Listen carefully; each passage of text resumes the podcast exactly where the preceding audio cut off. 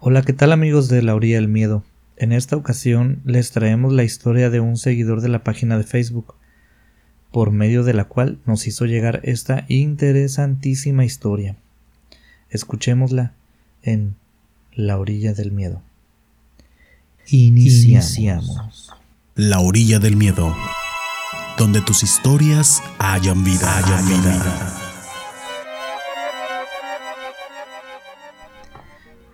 Me llamo Gabriel y trabajé en un hospital psiquiátrico.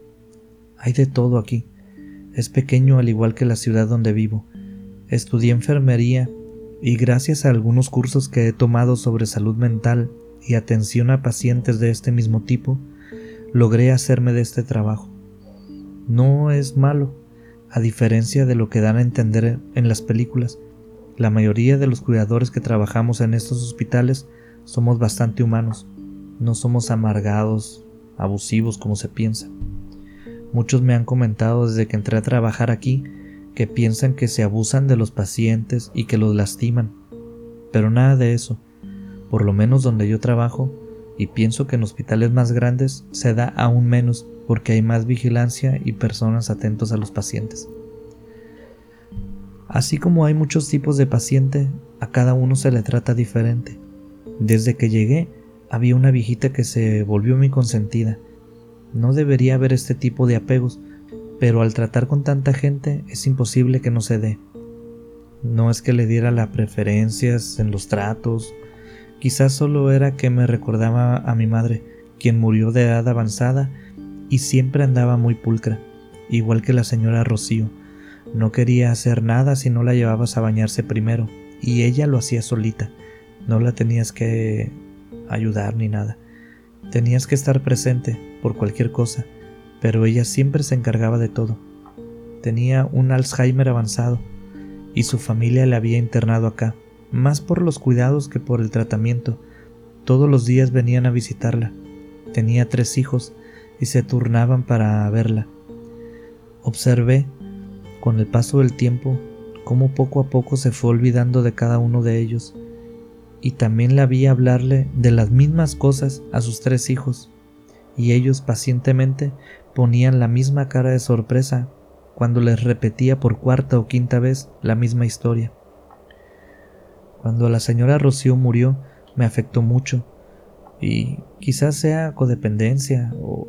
pero decidí adoptar a alguien nuevo, a alguien a quien darle esa atención extra.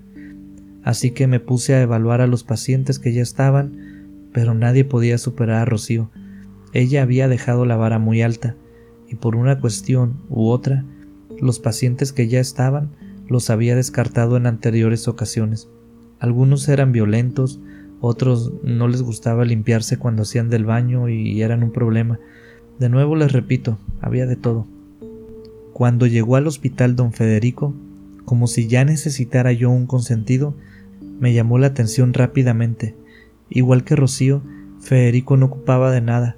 Lo internaron por esquizofrenia. Esta enfermedad es muy extraña porque las personas que sufren de esto distorsionan la realidad y esto hace que tengan ataques muy fuertes. Pero lo curioso con Federico era que no reaccionaba al tratamiento. Las personas que sufren esquizofrenia en la mayoría de los casos se pueden controlar, pero el caso de Federico era extraño porque no respondía a la medicación, además de que fue diagnosticado muy grande. Él debería tener en su fecha de ingreso unos cincuenta y muchos años, pero entró por su propio pie y de mano de su hijo, un joven de treinta y muchos. Conforme fui tratando a Federico, por más que lo escuchaba y atendía, nunca le noté síntomas parecidos a la esquizofrenia, pero obviamente no soy doctor, ni sabría revisar estudios que se le hayan hecho previamente pero él decía que lo habían internado por voluntad propia.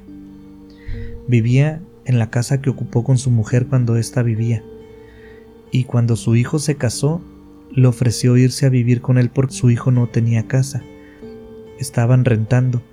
Obviamente el hijo no quiso, y Federico me dijo que él se había interesado por su salud mental y había hecho que lo revisaran y le detectaron esquizofrenia, así que pidió que lo internaran Tenía sus buenos ahorros y no sería peso para nadie, Me dio a entender que lo había hecho para que su hijo ocupara la casa que sus padres habían ocupado en otros tiempos. Parecía un caso muy raro, la verdad. ¿Cómo podría él haber engañado a un doctor y haber falsificado estudios? Los pacientes no se diagnostican a la ligera. Conforme iba avanzando el tiempo, me fui haciendo más y más amigo de Federico y empecé a notar que hablaba solo. A veces, sentado en el patio del hospital, se le veía dando manotazos al aire o riéndose solo. De verdad parecía que alguien estuviera con él. Algo que no les había comentado antes es que él tenía unas ojeras muy grandes. Se veía que no dormía bien. Por eso empecé a darle seguimiento en las noches a vigilarlo, por así decirlo, por órdenes del doctor, quien me dijo que se notaba que no estaba descansando y querían medicarlo para dormir. Pero como ya les dije antes, tratamos de ser lo más humanos posibles y decidimos darle un seguimiento visual primero, elaborar un reporte interno sobre su situación y en base a esto tomar la decisión que fuera correspondiente. No podíamos estar toda la noche observándolo, así que nos dábamos nuestros rondines. Algo que no les comenté es que los turnos eran 24 por 24, así que no siempre podía yo estar al pendiente de Federico. Pero su comportamiento siempre fue más extraño de noche que de día. A pesar de presentar los mismos patrones, hablar solo, mirar al vacío. Una vez me lo encontré sentado al borde de su cama y manoteando al aire, como si espantara moscas o mosquitos. Otro día, de cara a la pared, gritando y llorando. Ese fue uno de los días que más mal se puso. Lo escuché que decía, Déjame por favor, ya estoy solo, ya no hay nadie a mi lado. Mientras un poco encorvado lloraba de cara a una esquina de su cuarto. Pero lo que sí les puedo decir es que era súper frecuente que no durmiera. Así que el doctor, pasado algún tiempo, decidió medicarlo para que descansara mejor. En ese tiempo yo estuve hablando con Federico. Me dijo que había un primo suyo que siempre estaba a su lado, un primo que cuando era niño le hizo mucho daño. Este primo murió en un accidente de carro a los veintipocos años, pero cuando era niño lo golpeaba, lo acusaba de travesuras que él no había hecho, le robaba cosas a su mamá y las ponía en el cuarto de Federico. Era un bullying bien hecho pero que cuando Federico era joven no podías andar llorando, así que siempre terminaban liándose a golpes, pero como este primo era mayor que Federico, siempre terminaba en el suelo golpeado. Pero nunca se rajó, entonces entendí que esta era la situación por la que le habían diagnosticado su padecimiento. Los pacientes que sufren de enfermedades degenerativas de este tipo son más que la enfermedad, un problema recurrente es que te diagnostican esquizofrenia y ahora eres esquizofrénico, pero son más que un padecimiento o situación, son artistas, ingenieros, padres, hermanos. Sin embargo, la estigmatización de las enfermedades mentales ha llevado a que estos pacientes se hundan aún más y simplemente terminen por aceptar que como todos se lo dicen, están locos y dejan de lado su personalidad esto no sucedía con Federico. Él seguía hablando de los trabajos que hizo antes de retirarse. Resulta que había tenido un taller mecánico muy exitoso, con gente a su cargo, empleados, y terminó vendiéndolo para retirarse. Me hablaba de su vida de niño, de su hijo, de su nuera, aunque pocas veces, pero tocaba el tema de su primo. Me decía que siempre lo veía, que lo acompañó durante toda su vida, aunque este primo siempre se presentaba ante él como se veía durante su niñez, como aquel niño fastidioso que lo molestaba de chico. A veces dice que lo veía sin un ojo o sin pelo, más flaco y largo de lo normal, pero eran las pocas veces, y esas veces eran las que lo ponían más mal, porque se veía algo casi maligno en aquello que se le presentaba frente a él y que solo él podía ver. Me contó que a veces estando conmigo su primo estaba allí. Para no hacerles el cuento muy largo, les contaré que este primo suyo le dijo que necesitaba alimentarse de la energía de las personas y que iba a comerse. Esas son las palabras literales que usó Federico, que iba a comerse a quien estuviera cerca de él. Por eso él no entablaba relación tan fácil con la gente, y que a mí me lo platicaba por si quería poner distancia entre nosotros. Por supuesto le dije que no hacía falta, le expliqué que quizás era su misma enfermedad la que hacía que viera y hasta escuchar esas cosas. Entonces él miró sobre mi hombro y se rió. Si estuvieras viendo lo que yo veo, no dirías eso. Se me puso la piel de gallina, pero no hice movimientos. No quería alimentar sus visiones ni sus ideas.